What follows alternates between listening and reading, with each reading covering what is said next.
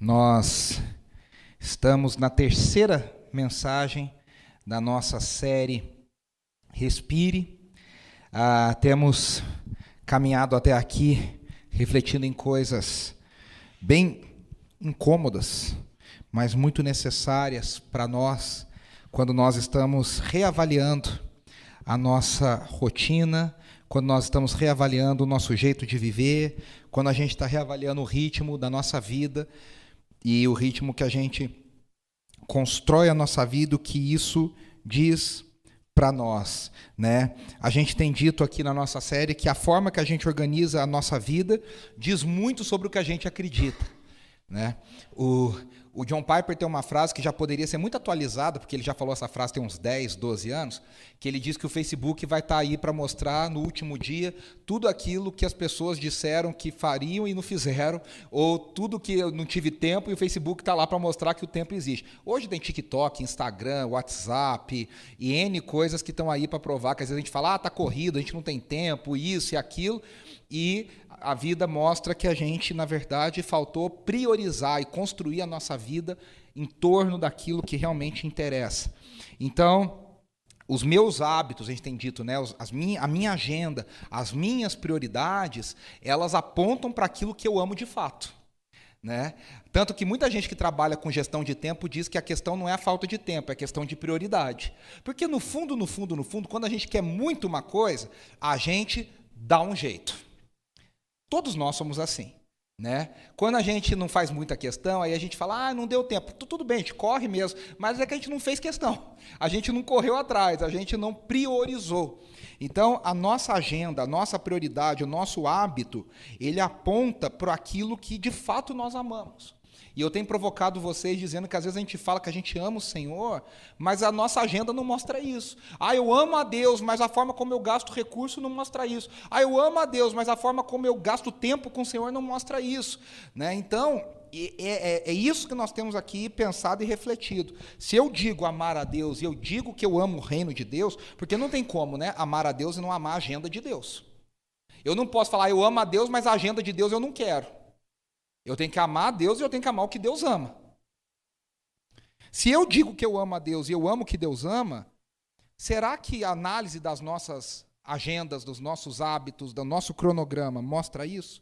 Será que eu vivo como um discípulo de Jesus deveria viver? Será que eu faço o que Jesus, o que Jesus espera que eu faça? Eu disse aqui na semana passada a história de Levi, né, que depois uh, recebe o nome de Jesus de Mateus e é o evangelista que escreve o Evangelho de Mateus. Ele não conhecia quase nada de Jesus, nunca tinha visto Jesus, sabia pouquíssimo ouvir falar. Jesus aparece para ele na frente dele e diz: Vem e me segue. E ele largou tudo e foi atrás. E eu fico pensando se a gente é mais parecido com Levi e com os discípulos, ou se a gente é mais parecido com o jovem rico que fala: Eu gostaria de te amar, Senhor, eu, gostar, eu quero viver para o Senhor. É, então vai lá, entrega tudo que você tem e vem, e vem me seguir. E a gente fala: É, esse preço é alto demais. E aí, antes da gente continuar analis analisando os hábitos, e nas próximas semanas a gente vai ter duas mensagens falando sobre o poder, não é mensagem de coach, não é livro de coach. É, o poder que os hábitos têm, é que tem um livro famoso aí que é o poder do hábito, né? É, o poder que os hábitos têm na construção daquilo que eu entendo ser a vida de um discípulo. Mas antes disso, a gente precisa tocar em um assunto sobre como Deus está nos formando nos dias rotineiros e nos dias comuns. Por isso que a gente começou a celebração de hoje com o Salmo 139. É, o Salmo 139 fala duas coisas, três coisas sobre rotina, né? Como que Deus nos viu no ventre da nossa mãe, isso aqui é uma coisa mais chata do que ficar nove meses escondido no ventre da mãe. Né? É uma coisa não glamurosa. Né? É uma coisa que no mundo de hoje, se pudesse, dava um jeito de fazer um glamour. Uma coisa mais legal, mais instantânea, mais rápida, sei lá eu. Deus está ali vendo desde que, desde que nós éramos, como diz o Salmo, substância informe. Sem forma. A segunda coisa é que o salmista diz: O Senhor me vê quando eu levanto, o Senhor me vê quando eu deito. E isso é uma coisa que nós fazemos todos os dias. A gente se levanta. Filmes e séries, quando querem mostrar a passagem do tempo, mostra a pessoa deitando, a pessoa levantando, a pessoa dormindo, a pessoa acordando, para dizer: o tempo está passando. São as coisas mais rotineiras. O Senhor está ali nos olhando e nos vendo. E aí, na cultura de hoje, que a gente sempre é, só publica os, as coisas não comuns dos nossos dias, ninguém coloca assim, ai, ah, estou pagando uma, o, o, condomínio da minha casa aqui. Ninguém faz isso. A gente faz quando vai no, né, Priscila? Quando a gente vai num, num rodízio de sushi, a gente no de japonês, quando a gente vai num restaurante chique, quando a gente faz uma viagem legal, quando a gente encontra um amigo que a gente não encontrava há muito tempo, quando a gente vai num show, eu vou perdoar as irmãs que foram no show semana passada, no festival, uh, que vão no festival e bota lá, foi ver o, o, o Bruno Mars, o ministro Bruno Mars, e aí quando é, vai, vai, vai, vai fazer alguma coisa, aí a gente posta. O grande problema é o seguinte: que qualquer dia da sua vida, que é um dia comum, alguém vai estar num dia não comum. Então você está numa segunda-feira braba, tem uma pessoa que está em Paris passeando. E aí você está lá no ônibus, chacoalhando, indo embora, e você fala, puxa, fulano está lá em Paris passeando, eu estou aqui, né, sofrendo e tal. E na terça vai ter outra pessoa fazendo outra coisa legal, e você também não está fazendo algo legal. Né? Porque a gente, hoje, parece que as pessoas só vivem de eventos especiais. Mas a nossa vida continua sendo rotineira e comum. Aí a gente acha que o problema é com a gente, que a nossa vida é chata, que o nosso trabalho não presta, que a nossa vida é, é, é, é mais parada do que deveria. Porque a nossa cultura focaliza em mostrar que as coisas podem ser especiais, que todo dia é especial. E a grande verdade é que a maioria dos nossos dias são dias comuns, rotineiros. E o que eu quero propor para a gente pensar hoje é que a beleza na rotina a presença de Deus na rotina, a formação espiritual na rotina. Deus está na rotina. Tem uma música de um querido amigo meu chamado André Costa. Ontem nasceu a sexta filha dele. Sexta filha. É, chama Noemi. Naomi, ela chama. Naomi. É, tradução de Noemi. A, a esposa é canadense, então eles colocam nomes meio internationals. E aí, meu amigo André Costa compôs uma música pela banda dele chamada Canto Verbo. E a música se chama Vida Comum. E a música dele diz assim: Dentre as coisas mais impressionantes que no mundo vi, ser espelho no escuro, luz do bem a refletir. Um homem comum, uma mulher comum, com seus filhos tão comuns. Que milagre. Família, essa casa me ensina, sem tempo para nada, mas aqui o eterno está. Me diga, de onde mais provém a vida? Vivendo os seus defeitos, a perfeição pude encontrar. Eu quero repetir essa frase: um homem comum, uma mulher comum, com seus filhos tão comuns. Que milagre. A beleza na rotina, a beleza no cotidiano, a beleza no, no dia comum, a beleza na vida cotidiana, no chão da vida. E a gente tem sido treinado pela cultura que a gente vive a desprezar os dias comuns e só esperar os dias bons. Eu, uma vez, eu tenho um, um, um reverendo presbiteriano que é um querido amigo e foi meu professor, chamado Eber Campos Júnior. E o reverendo Eber diz, disse uma coisa, ele disse assim, se tem uma coisa que eu não entendo, é crente que coloca na rede social, sextou. E aí eu fiquei pensando, ué, por que não, né? E aí ele veio com a paulada, né? Ele falou assim, porque para o cristão, Todo dia é um dia especial, todo dia a misericórdia do Senhor se renova. É na segunda, é na terça, é na quarta, é na quinta, é na sexta. A sexta é mais um dia que ele pode viver para a glória de Deus e fazendo o que Deus espera de nós. E aí eu tomei a, a mensagem, né? A gente entra tão no ritmo da, da, cultura, do mundo à nossa volta, que a gente fica lá. Ah, segunda-feira é dia, nossa, difícil, é dia bravo. Terça, a gente quer a sexta-feira. E agora o pessoal está brincando, falando que a quinta é a nova sexta, né? Não basta ter a sexta, agora tem que ter uma quinta que é a nova sexta. Daqui a pouco eles vão inventar a quarta, que é a pré-nova sexta. Porque a gente fica. O nosso apetite por novidade é um apetite que não tem fim, é um saco sem fundo. O ser que não encontra a resposta em Deus não encontra a resposta em nada. Então o vazio é contínuo. Então a sexta já não basta. Agora eu tenho que ter uma quinta que é a nova sexta. Daqui a pouco a quinta já não basta. E eu vou procurando mais e mais coisas para preencher o vazio. E o cristão precisa aprender, eu e você precisamos aprender a apreciar a beleza de cada dia, porque cada dia é uma oportunidade que Deus nos dá. A gente leu no Salmo 139: Todos os meus dias estão escritos na, na tua mão, no teu livro. O salmista ora, a gente leu semana passada, ensina-me a contar os meus dias. A vida não é feita só de dias maravilhosos e especiais. A maior parte da nossa vida é feita de dias comuns, rotineiros e para muita gente chato. E a gente precisa aprender a glorificar a Deus também nessa rotina, também nesses dias. Vocês se lembram desse filme aqui, ó? Clique, de 2006 com Adam Sandler. Para mim é um dos melhores filmes do Adam Sandler. Eu vejo esse filme, eu choro todas as vezes. Eu quase não choro, é uma coisa assim bem incomum que acontece. O Adam Sandler é um personagem Michael Newman. E ele é um arquiteto casado com uma mulher muito bonita, com filhos muito bonitos, mas ele está insatisfeito. E ele pensa, puxa, eu preciso dar uma condição melhor para minha família. Sempre isso, né? Eu preciso ganhar mais dinheiro, eu preciso dar mais dinheiro para minha família. É sempre isso. Nunca ninguém está satisfeito. E aí ele fala, puxa, mas eu estou trabalhando muito num escritório de arquitetura e eu não sou promovido, não sou promovido, não sou promovido. Até que um dia ele encontra um outro personagem bem estranho, que é, é feito pelo Christopher Walken, que se chama Morty. E aí esse cara fala para ele, ó, eu tenho um controle aqui que é um controle especial, que é um controle que você vai poder pausar, voltar ou acelerar a sua vida. E aí, é esse controle que está na mão dele ali, o cara, opa, eu quero esse controle aí.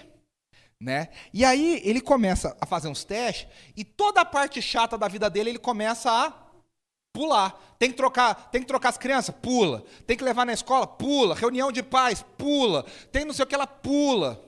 Ele começa. Só que o que, que acontece? Eu sempre digo, né? Eu tenho uma regra, tá, gente? Filme que tem mais de 10 anos, eu contar não é spoiler, tá? Só spoiler com filme que tem menos de 10 anos. Esse é de 2006, eu vou contar. Se você não viu, desculpa, já foi seu tempo. É, o, o, perdeu a chance ele começa a passar demais. E ele perde o controle das coisas que ele começa a pular. E aí o que, que acontece? Vocês se lembram? Chega uma hora que o controle meio que ganha uma configuração própria. Ué, ele está pulando, o controle fala, então ele quer pular essas coisas chatas. E aí ele começa a se desesperar, ele começa a falar, não, eu não quero pular isso. E o controle automaticamente começa a pular essas partes da vida. E aí chega lá no final do filme, vocês se lembram, ele perde a família, ele perde o contato com os filhos, ele perde a vida dele, e ele olha e fala: Puxa, o que, que eu fiz na minha vida? Por que, que eu fiz isso? Por que, que eu pulei? E muitas vezes a gente queria ter um controlinho desse. A gente queria poder pular as partes chatas, a gente queria poder pular os dias difíceis. Só que a gente não entende que a nossa vida é construída e feita nesses dias chatos. Quem já perdeu uma pessoa muito querida, quem já perdeu alguém muito próximo da sua, dentro da sua família, sabe que quando a pessoa se vai, a gente sente saudade até dos dias chatos das coisas chatas da pessoa. É ou não é? A gente sente saudade da pessoa pegando no pé, da briga que falava, da situação. Você começa a sentir falta das coisas que você reclamou a vida inteira. Você fala, puxa, eu queria que ela estivesse aqui para brigar comigo, eu queria que ele estivesse aqui para falar aquilo. Você começa a ter saudade das coisas que a vida inteira você falou, não vejo a hora de ficar livre. E quando você fica livre, você queria vir de volta. Porque a vida é feita dos dias chatos, dos dias comuns. Eu não vou nem falar chato, porque há muita beleza e há muito aprendizado nos dias comuns da vida. E aí a nossa sociedade que celebra o sextor nos ensina a desprezar esses dias. E como a pergunta é como é que um discípulo de Jesus deve encarar a sua rotina? Como que a gente deve honrar a Deus, experimentar a sua presença no nosso cotidiano que não é nada extraordinário? Eu gosto de uma definição do pastor Ed René que ele fala sobre milagre. Porque tem, tem crente que acha que vai ver milagre todo dia, né? Tem, e tem gente que eu falo assim, meu amigo, Deus só fala com você, não, não sobrou para falar com os outros. Todo dia a pessoa, eu tive um sonho, Deus me falou isso. Eu fui estacionar o carro, Deus falou, não estaciona aqui, estaciona lá. Eu ia no supermercado, Deus falou, não compra isso, compra aquilo. Eu falo, cara, essa pessoa, Deus fala o tempo inteiro, toda hora, em todo momento. Eu não estou dizendo que Deus não fale. Eu estou dizendo que também tem coisas na vida que a gente desenvolve o nosso bom senso, e Deus está no nosso bom senso, na nossa sabedoria, nas nossas decisões. E aí o pastor Ed René diz: se milagre acontecesse toda hora, não seria milagre. Porque a definição de milagre é justamente acontecer de vez em quando. Acontecer fora da hora. Acontecer fora do esperado. Deus faz milagre o tempo inteiro. O que eu estou querendo dizer é o seguinte: que a gente também precisa descobrir Deus no ordinário da vida. Deus também atua na rotina, Deus também atua quando o milagre não acontece. Deus também está atuando quando o sobrenatural não acontece. Deus está atuando nas coisas mais rotineiras da nossa vida. Deus está. Um autor que eu gosto muito, chamado Michael Horton, ele diz: as pessoas acham que o Espírito Santo está sempre associado ao extraordinário, mas o Espírito Santo, muito da obra do Espírito Santo, é manter a nossa vida acontecendo rotineiramente. Deus está em todas as coisas. E aí eu queria que a gente lesse um texto que é um texto que passa batido, assim, aquele famoso ampassant. Você está lendo a história de Jesus, você faz, esse aqui você passa assim por ele. Está lá em Lucas capítulo 2, dos versículos 41 a 52. Nós vamos ler juntos aqui. Todos os anos, seus pais, os pais de Jesus, Maria e José, né, iam a Jerusalém para a festa da Páscoa. Quando ele, Jesus, completou 12 anos de idade, eles subiram à festa conforme o costume. Terminada a festa, voltando seus pais para casa, o menino Jesus ficou em Jerusalém sem que eles percebessem. Pensando que ele estava entre os companheiros de viagem, caminharam um dia todo. Então começaram a procurá-lo entre os seus parentes e conhecidos. Não o encontrando, voltando, voltaram a Jerusalém para procurá-lo. Meu Deus. Depois de três dias, o encontraram no templo, sentado entre os mestres, ouvindo-os e fazendo-lhes perguntas. Todos os que o ouviam ficavam maravilhados com seu entendimento, com as suas respostas. Quando seus pais o viram, ficaram perplexos. Sua mãe lhe disse: Filho, por que, que você nos fez isso? Seu pai e eu estávamos aflitos à sua procura. E ele perguntou: Por que, que vocês estavam me procurando? Não sabiam que eu devia estar na casa de meu pai? Mas eles não compreenderam o que lhes dizia. Preste atenção nesses últimos dois versículos, 51 e 52. Então foi com eles para Nazaré, e era-lhes obediente. Sua mãe, porém, guardava todas essas coisas em seu coração. Jesus ia crescendo em sabedoria, estatura e graça diante de Deus e diante dos homens. Veja só. Vocês lembram daquela quando daquele episódio que Jesus começa a realizar milagres na, na sua infância? Né? Tem, tem um milagre que diz que ele moldou um pássaro de argila e ele soprou nesse pássaro e o pássaro ganhou vida e começou a voar. Vocês lembram onde está isso nos evangelhos? Em lugar nenhum. Está nos apócrifos. Está no evangelho de Tomé. Que é um te o, o texto apócrifo é um texto escrito, antigo, posterior aos evangelhos verdadeiros, ao, ao, ao, aceitos pela Bíblia, né, na Bíblia, no cânon bíblico, mas que a igreja os pais da igreja não entenderam que eram textos inspirados, ou seja, eram textos que não deveriam estar no cânon bíblico. O Evangelho de Tomé é um desses textos. O Evangelho de Tomé conta essa história, que Jesus, adolescente, pegava pássaro, fazia argila com de, fazia pássaros de argila e ele soprava na argila e a argila ganhava vida e o pássaro saía, saía voando. Os nossos evangelhos, a nossa Bíblia, não conta nada sobre a infância e adolescência de Jesus, a não ser esse texto que a gente leu. E aí a gente pensa assim: poxa, mas Jesus deve ter nascido extraordinário. Pô, o Messias, o próprio Deus, deve ser uma coisa extraordinária. Ele teve um nascimento extremamente comum. E aí, por esse texto, a gente percebe que a infância de Jesus foi uma infância extremamente comum. Vamos pensar no texto. Primeira coisa, esse texto de, é, de Lucas nos mostra algumas coisas. Primeiro, Jesus nasceu como um bebê. E ele precisou se desenvolver em todas as áreas da vida. Eu sempre digo, Jesus não era um X-Men. Ele, a Bíblia diz, o apóstolo Paulo diz que ele abriu mão da sua glória. Ele não deixou de ser Deus, mas espontaneamente, voluntariamente, ele decidiu não ter alguns atributos de Deus por algum tempo, para que ele pudesse viver plenamente a sua humanidade. Isso significa que Jesus não nasceu bebê, ele já sabia tudo, ficava lá olhando assim, falando, ah, eu vou dominar o mundo, eu vou conquistar. Ele não pensava essas coisas. Ele era um bebê comum. Ele era um bebê comum. Ele era um bebê normal, que aprendeu a falar como os bebês aprendem a falar. O Nicolas agora aprendeu a falar balão. Ele fala balão. E aí agora ele inventa onde tem balão. Ele, ele vê, ele, ele quer falar balão. Se tem, se não tiver, ele quer falar balão. Ele quer mostrar que ele sabe. O uau, uau, ele, às vezes tem um gato, ele fala uau, uau, porque ele quer falar uau, uau. É o que ele sabe falar. Todo bebê aprende a falar no mesmo processo. Jesus passou pelo mesmo processo. E agora uma coisa que a gente não pensa e eu talvez vá chocar você. Jesus precisou descobrir quem ele era enquanto Messias. Ele não nasceu com a consciência de que ele era o filho de Deus e de que ele ia transformar o mundo e fazer a missão mais importante. Ele aprendeu a palavra de Deus à medida que foi crescendo, como todo bebê judeu piedoso de uma família piedosa aprendia, bebê não, né, criança e adolescente. Você tem que lembrar que para um judeu, o menino deixava de ser adolescente com 13 anos. Com 14 já era homem. É que no mundo de hoje tem, tem, né, eu contei lá do reality show que o cara lá com 28 anos, a mãe fala, ai, o meu bebê, né, hoje com 28, 30 anos nas costas, tem mãe falando que o cara é bebê. Então isso é, o mundo de hoje é outra loucura. para o tempo de Jesus, com 14 anos, o menino já era homem. A transição era de 13 para 14. Com 14, 15, quem era criado dentro do partido farisaico para seguir o caminho religioso já sabia todo o Antigo Testamento, eles não chamavam de Antigo Testamento, né, a Torá, a lei, os profetas, de cor. E eles sabiam, além, além disso, o, o material extra, que era a análise dos fariseus sobre a lei. Ou seja, além de tudo, ainda tinha um outro material que eles também sabiam tudo, com 14 anos.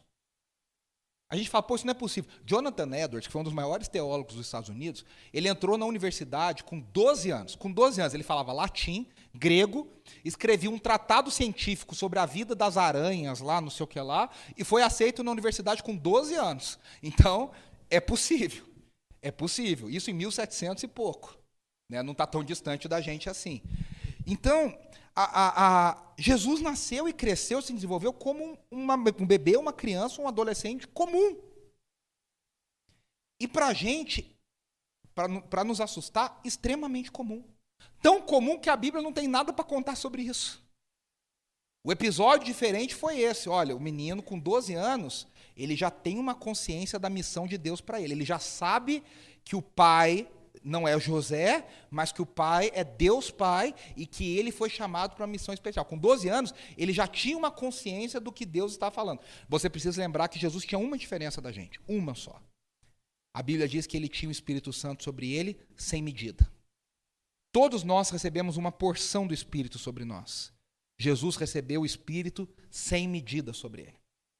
Então o Espírito falava com ele, discernimento, sabedoria, graça, era sem limite sobre ele. Por isso que com 12 anos a graça de Deus era transbordante na vida desse menino. Ele falava, as autoridades ficavam chocadas. Várias vezes nos evangelhos a Bíblia diz assim: Jesus falava como quem tem autoridade. Jesus falava diferente do que os fariseus falavam. E com 12 anos isso já se manifestava.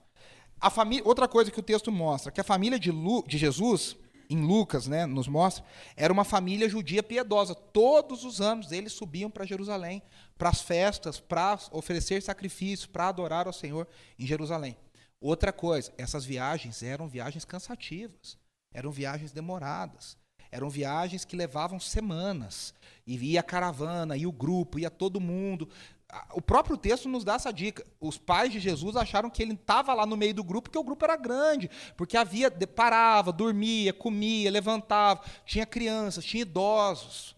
Era uma viagem a pé, alguns montados em animais, desgastante. E Jerusalém era subindo, né? É subindo até hoje. Então, da Galiléia para Jerusalém é uma subida. Então eles era uma viagem cansativa, né? A gente está muito mais para o burrinho do Shrek perguntando toda hora: já chegou? Já chegou? E agora? Já chegou? Já chegou? Já chegou? Né? Deus fala: vou fazer. Aí você fica: Deus, o senhor já fez? Já fez agora? E agora? O senhor já fez? Já respondeu? Já falou? Já fez? Já fez? A gente não tem paciência. Nós somos terrivelmente chatos nesse sentido. E aí, Jesus, aos 12 anos, já tinha esse entendimento de quem ele era e de qual era a sua missão. Aqui eu quero ler um parágrafo que é bem legal um autor escreve assim: em relação a isso, nunca subestime as habilidades espirituais de uma criança. Elas têm sensibilidade para coisas espirituais que sempre devemos estar cientes e nunca ignorar. Às vezes a gente fala assim: ah, criança não sabe de nada, criança. Deus pode falar com as crianças, Deus pode agir no meio das crianças, Deus pode fazer grandes coisas em crianças, pré-adolescentes e adolescentes.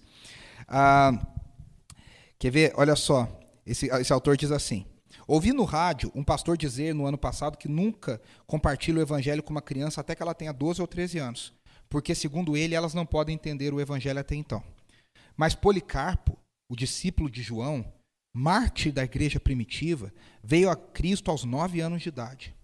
Jonathan Edwards, cuja pregação agitou toda a Nova Inglaterra, veio a Cristo aos 7 anos de idade. O conde Zinzendorf, que iniciou o movimento dos moravianos, o maior movimento missionário dos últimos séculos, assinou uma aliança com Cristo aos quatro anos, em que ele escreveu: Querido Salvador, sê tu meu e eu serei teu. E ele permaneceu fiel a isso. Isaac Watts, o pai da inódia moderna, veio a Cristo aos nove anos. Charles Spurgeon, príncipe dos pregadores, tornou-se cristão aos doze e aos dezessete já era pastor. Ele costumava pregar muito sobre crianças que vinham à fé em Cristo e costumava dizer: Antes que uma criança atinja os sete, ensine tudo o que há no céu, e melhor ainda, o trabalho voará se ele aprender antes dos cinco. Ele acreditava no evangelismo infantil e que as crianças podem ser usadas por Deus de maneiras grandiosas.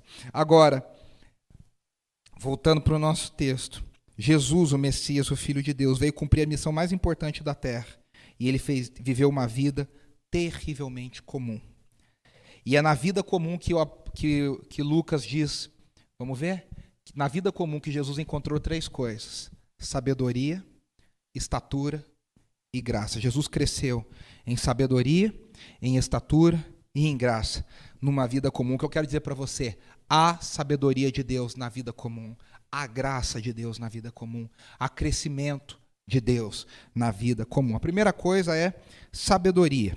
Tiago, lá no capítulo 3, no versículo 3, ele diz assim: do 13, desculpa, até o 17, ele diz assim: Quem é sábio e tem entendimento entre vocês? Que demonstre por seu bom procedimento, mediante obras praticadas com a humildade que provém da sabedoria.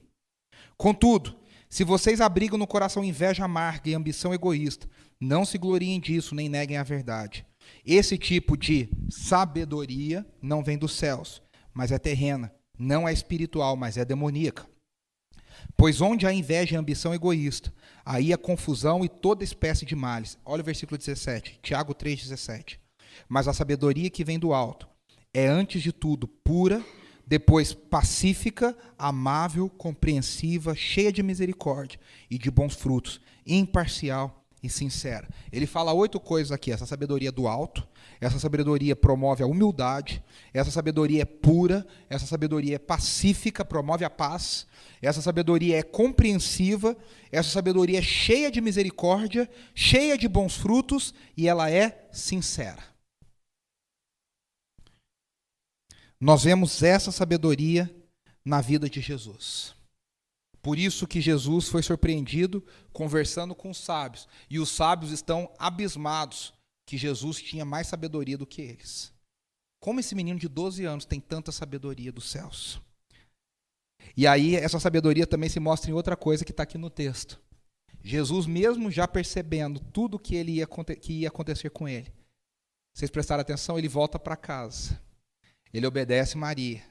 E ele, a Bíblia diz que ele foi obediente a José e Maria. Eu acho que se fosse qualquer um de nós, a gente ia falar assim, você sabe quem, com quem que você está falando? Você sabe quem que está aqui? Eu vou te botar no teu lugar. Eu vou te mostrar que você devia. Quem deve mandar na casa sou eu. Vou me emancipar. Hoje está na moda, né? Adolescência emancipar. Vou me emancipar. Jesus, com a sabedoria do alto, ele surpreende os sábios e ele obedece os seus pais. Uma coisa importante que também Tiago nos ensina é que sabedoria é uma coisa que a gente ora e pede para Deus nos dar. Tiago 1,5, um texto bem conhecido das Escrituras, diz: se, alguém, se algum de vocês tem falta de sabedoria, peça a Deus que a todos dá livremente, de boa vontade, lhe será concedido. Tiago diz mais: que Deus quer dar sabedoria. Parece que a gente pede menos do que Deus quer dar. É parte da nossa vida a gente orar pedindo, Senhor, eu quero sabedoria do alto. Me derrama a sabedoria do alto. O texto do Antigo Testamento, lá de Crônicas, diz de uma forma até meio surpreendente que quando Salomão, Deus disse para Salomão, me pede o que você quiser que eu te darei. A, a, impressão que dá é que até Deus, assim, claro que Deus não se surpreendeu, mas o texto é construído de um jeito que parece que até Deus falou, puxa, que legal, porque Salomão falou, eu quero sabedoria. Ele podia pedir qualquer coisa e ele pediu sabedoria. Deus se agrada daqueles que pedem sabedoria. Essa sabedoria, meus irmãos, não é um download imediato. Não é que Deus fala assim, peraí que eu vou te dar um arquivo aqui, você faz o download e cai de uma vez. Você dorme sem saber nada, acorda no dia seguinte super sábio. Não existe isso. Por que, que a sabedoria tem a ver com a vida comum? Porque a sabedoria é construída no chão da vida comum. Quando a gente vai andando com Deus dia após dia, dia após dia. A ideia é que a gente vá crescendo em sabedoria, vá crescendo em sabedoria. Então, essa é a primeira coisa. Na vida comum, para quem anda com Deus, há sabedoria. Se a gente souber aproveitar os dias maus e os dias bons e os dias comuns, a gente vai construindo em nós um coração sábio. E a coisa mais legal do mundo, eu não sei você, é conversar com alguém sábio. É se aconselhar com alguém sábio, é ter um conselho de alguém sábio. Quando você percebe que há equilíbrio, que há tudo isso que a gente falou, a, a pessoa promove a paz, o conselho promove a, a, o crescimento, você, você vê humildade, pureza. A gente tem que pedir para o Senhor sabedoria. O mundo que a gente vive é um mundo muito complicado. E a gente precisa pedir sabedoria para os dias comuns. A segunda palavra é estatura, que Lucas usa aqui tanto para o crescimento físico quanto na maturidade. A mesma coisa, crescimento não é instantâneo. Nem o físico, nem o de maturidade. Ninguém dorme com 1,40m e acorda com 1,90m. Crescimento é algo que vai acontecendo todos os dias, é paulatinamente que a gente vai crescendo. Qualquer coisa que cresce muito rápido não é saudável. Os vegetais estão aí para mostrar para a gente. Quando o vegetal cresce muito é porque tem muito tóxico. tem muito agrotóxico. Tanto que você, quando compra coisa orgânica, geralmente eles são bem menores do que os que a gente está acostumado a comprar. Tudo que tem um. Academia, o cara quer crescer, quer ficar bombado rapidamente. O que, que ele faz? Toma bomba. O que, que acontece com a saúde da pessoa? Destruída, vai para o saco. Tudo que é crescimento instantâneo, tudo que turbina o crescimento não é saudável. Na vida espiritual é a mesma coisa. Tem gente aí que vende curso no, no Instagram que fala: venha estudar aqui, seja um homem de Deus em 30 dias. É impossível. Ninguém caminha com Deus e aprende. A gente cantou ser amigo de Deus, eu sempre lembro de Abraão. Abraão levou anos e anos e anos e anos e anos para entender o que era ser amigo de Deus. A jornada com Deus leva tempo. Crescer em estatura leva tempo. A terceira coisa que está aqui na vida comum de Jesus é que ele cresceu em graça. Graça é uma palavra no grego que se chama caris. E é um conceito muito importante na teologia cristã. Ela se refere ao favor imerecido, à misericórdia de Deus. Crescer em graça significa experimentar e receber cada vez mais da abundante bondade de Deus nas nossas vidas. Quando a gente cresce em graça, a gente tem algumas coisas que a gente vai entendendo melhor. Primeira coisa que a gente entende, que nós somos aceitos incondicionalmente por Deus. Eu não preciso fazer nada para ser aceito, eu sou aceito por Deus sem merecer. E aí eu entrego a minha vida diante do Senhor. Crescer em graça significa que eu não preciso ganhar o amor de Deus. Ele já me ama profundamente. A graça, além da aceitação, ela gera transformação interior. A graça não me, apenas me aceita, mas ela me transforma.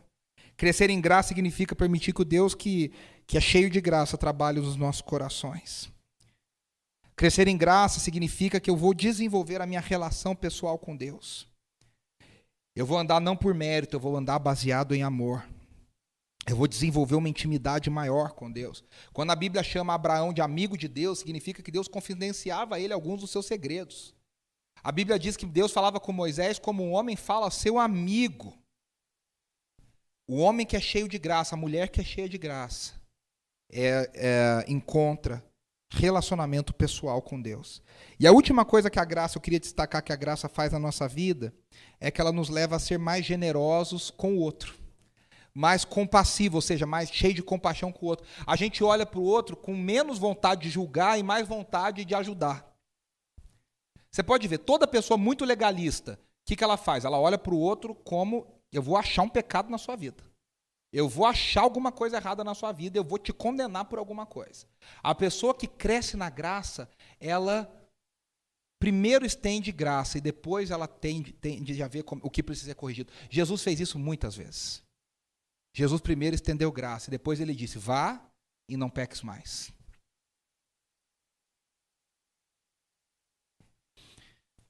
E aí, para a gente caminhar para a parte final, eu queria só falar sobre o tema do nosso, o título da nossa mensagem, Liturgia do Ordinário, encontrando Deus na vida cotidiana, e aplicar esse texto que a gente acabou de refletir e lembrar algumas coisas que a gente já falou e como é que tudo isso se amarra. O James Smith, no seu livro Desejando o Reino, que eu tenho citado aqui, ensina que todos os hábitos da nossa vida funcionam e espelham liturgias que forma o nosso coração. Preste atenção. O que ele está dizendo é que tudo na nossa vida é adoração. Tudo na nossa vida é adoração. E tudo que a gente faz forma o nosso coração para ser um tipo de adorador, ou de Deus, ou de outras coisas que não a Deus. E aí, se eu. Porque a gente fala assim, não, só, é, adorar a Deus é levantar a mão, é fechar os olhos, é cantar, é ouvir a pregação. Ele diz, não. Existem as liturgias cristãs, mas existem o que ele chama de liturgias seculares, que são coisas que a gente faz que nos transformam no tipo de pessoa que nós nos tornamos. Sabe pessoas que trabalham com movimentos repetitivos nas fábricas e tal? Essas pessoas, elas têm, elas desenvolvem problemas físicos pelos movimentos repetitivos, ou seja, os movimentos transformam o nosso corpo. Há estudos de pessoas que foram submetidas por gerações a determinadas situações de trabalho e essas situações de trabalho causaram mudanças genéticas nas pessoas. De tamanho, de força, porque isso foi passando de geração para geração e fortalecendo determinadas coisas ou enfraquecendo determinadas coisas. O fato é que os nossos hábitos, eles, mais do que revelam a nossa, a nossa prioridade, eles formam a nossa identidade. Eles formam a nossa identidade. E aí, quando a gente fala de liturgia do ordinário, o que é liturgia? Liturgia, vou ler aqui a definição. É um conjunto de ações, rituais e ordens de culto que são realizados em um contexto religioso, religioso, como uma igreja ou templo, como parte do serviço de adoração. A liturgia inclui orações, leituras bíblicas, cânticos, hinos, sermões e sacramentos, que são organizados de acordo com as tradições religiosas específicas. E aí eu, eu, eu completo. A liturgia tem duas direções. Esses rituais têm duas direções. Ou eles nos tornam mais parecidos com Jesus, ou eles nos tornam menos parecidos com Jesus.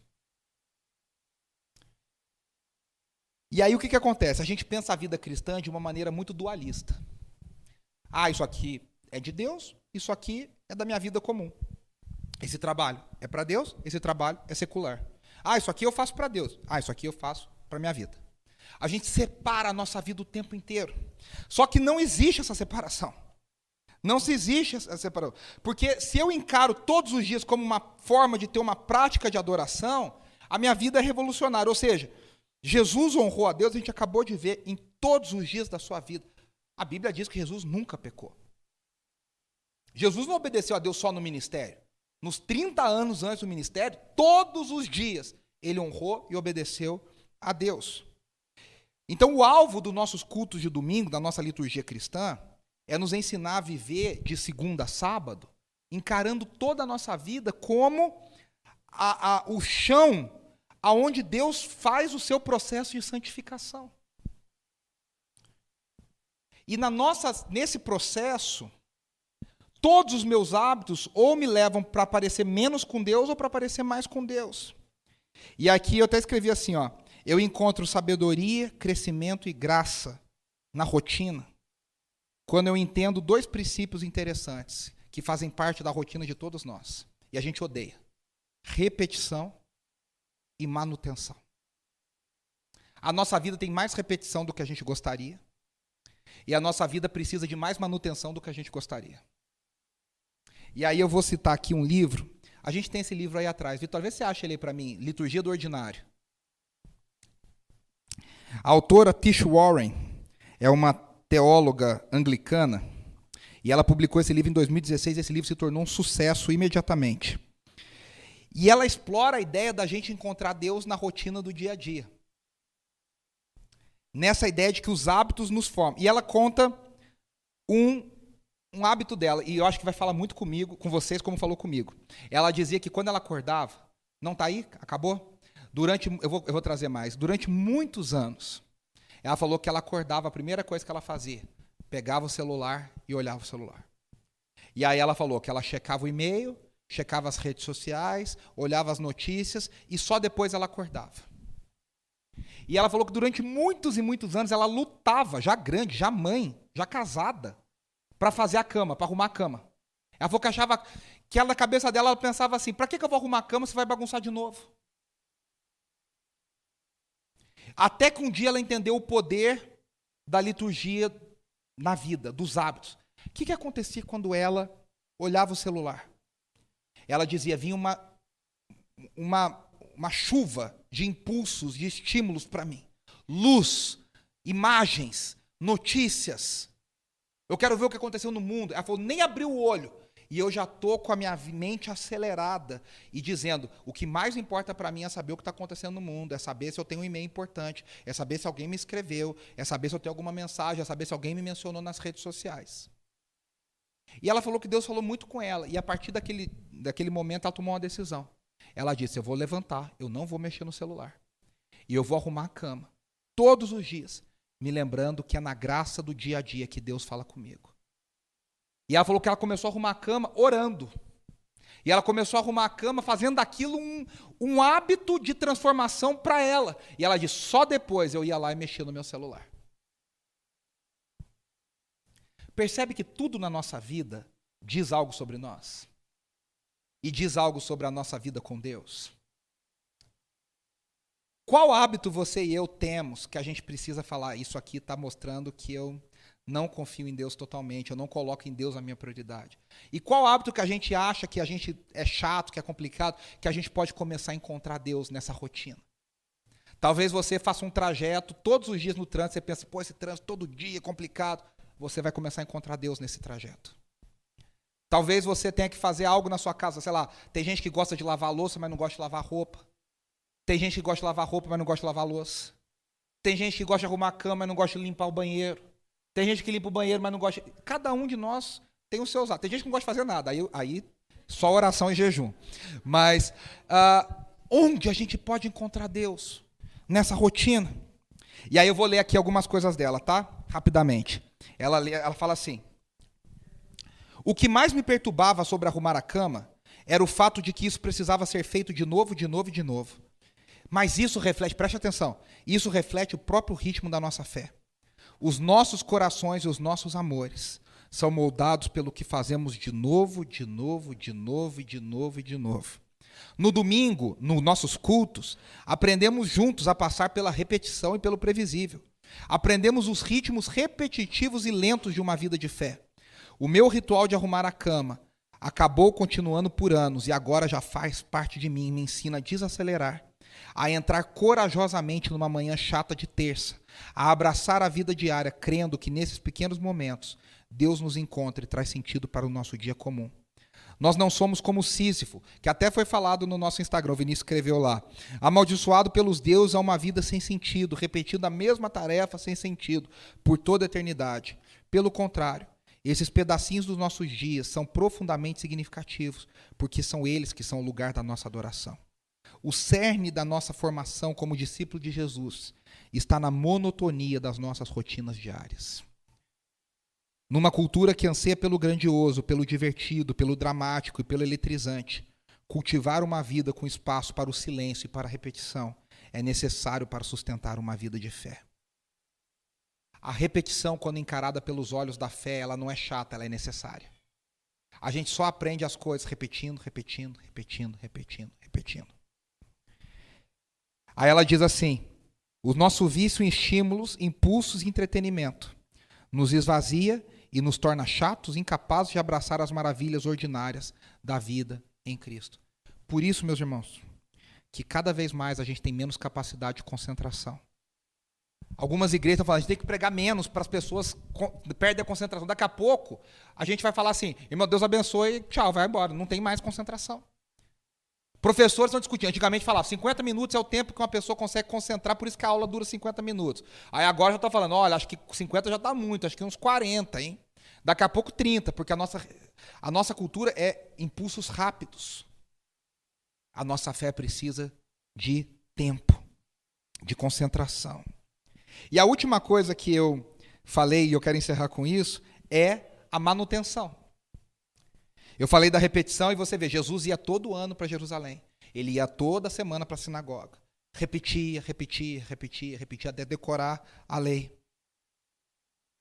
Só quero ler mais uma frase da Tishore antes de eu passar para o último ponto. Ela diz assim: o tipo de vida espiritual e as disciplinas necessárias para sustentar a vida cristã são silenciosas, repetitivas e ordinárias. O que eu disse depois, e aqui é o último aspecto, é a manutenção. E aqui é uma coisa que irrita: as coisas estragam, as coisas precisam ser cuidadas, as coisas precisam ser mantidas. Eu não sei você, eu tenho horror de manutenção das coisas. Eu fico louco quando as coisas estragam. Mas o nosso mundo é assim, o pecado fez isso, as coisas estragam, as coisas acabam e as coisas têm uma vida útil determinada. E aí, o que, que acontece? Ah, a gente está falando que Jesus cresceu em sabedoria, estatura e em graça, mas ele não cresceu num espírito flutuante, ele tinha um corpo. O corpo de Jesus também precisava de manutenção. Jesus, é quase que ridículo a gente ler no, na, na, perspectiva da cultura de hoje, que Jesus tinha que dormir. Como assim, cara? Como é que ele tinha? Ele era o Messias. Jesus tinha que comer. Jesus se cansava. Jesus chorava. Jesus era alguém como eu e você. Cristo viveu um corpo como eu e você. A Tish Warren escreve assim: ele dormia, ele comia, ele se arrumava, ele tirava a soneca, ele sujava os pés, ele lavava os pés, ele gostava de jantar. E aqui é uma coisa importante. A gente acredita num Deus que não despreza o corpo mas ele nos fez com um corpo. O que, que eu estou querendo dizer com isso? A gente escova os dentes todos os dias. A gente toma banho, deveria todos os dias. A gente tem que comer bem. Renato, você precisa comer bem. Todos os dias para manter uma boa saúde. A gente tem que tomar vitamina disso, vitamina daquilo, tomar sol, todos os dias para manter o nosso corpo, porque os nossos corpos, os nossos corpos são finitos. E às vezes a gente fica com raiva desse processo de envelhecimento. O mundo de hoje quer reduzir o envelhecimento. E a gente precisa abraçar o envelhecimento e dizer: Deus também se encontra na sabedoria dos dias. Enquanto a gente envelhece, os nossos corpos vão mudando. O nosso ritmo não é mais o mesmo, o nosso biotipo não é mais o mesmo, o seu é, metabolismo já não é mais o mesmo. A gente encontra sabedoria, estatura e graça na repetição e na manutenção da vida. O desafio para mim e para você é abraçar os dias comuns. O desafio para nós é entender que Deus está conosco nos momentos chatos que a gente acha da nossa vida, no arrumar a cama, no escovar o dente, no lavar a louça, no levar o cachorrinho para passear, no sentar com seu filho para fazer dever de casa, trocar a fralda do seu filho, a cuidar do neto, a, no trânsito, no balanço da empresa, nas coisas mais chatas. Deus está conosco e Deus está nos formando em pessoas que podem aprender a ser discípulos melhor, de, melhores de Jesus. Vamos orar? Senhor, nós te agradecemos porque o Senhor Jesus veio e mostrou para nós totalmente o que significa ser humano. Obrigado porque ele nos mostrou o que significa a obediência, a paciência, a espera e a beleza dos dias comuns da vida, que como ele, nós possamos crescer em estatura, nós possamos crescer em maturidade, nós possamos crescer em sabedoria, nós possamos crescer em graça diante do Senhor. Nós, como tua igreja, pedimos ao Senhor: derrama a tua graça sobre nós, derrama, Senhor, da tua sabedoria sobre nós. Nós queremos da tua sabedoria para viver os dias difíceis que nós temos pela frente. Nós queremos sabedoria do Senhor para sermos discípulos de Jesus que espalham compaixão, amor e graça para as pessoas à nossa volta que a gente aprenda a valorizar as pequenas coisas da nossa vida e a gente possa aprender que o Senhor está em todas elas e todas elas servem para a tua glória e para o teu louvor nas nossas vidas. Ajuda-nos, Senhor, a entendermos que a tua graça se manifesta nas pequenas coisas da nossa rotina e que todas as coisas nos formam para sermos pessoas mais parecidas contigo ou menos parecidas contigo. Que o Senhor nos ajude a termos hábitos que nos tornam em pessoas mais parecidas com Jesus. Essa é a nossa oração, no nome dele. Amém.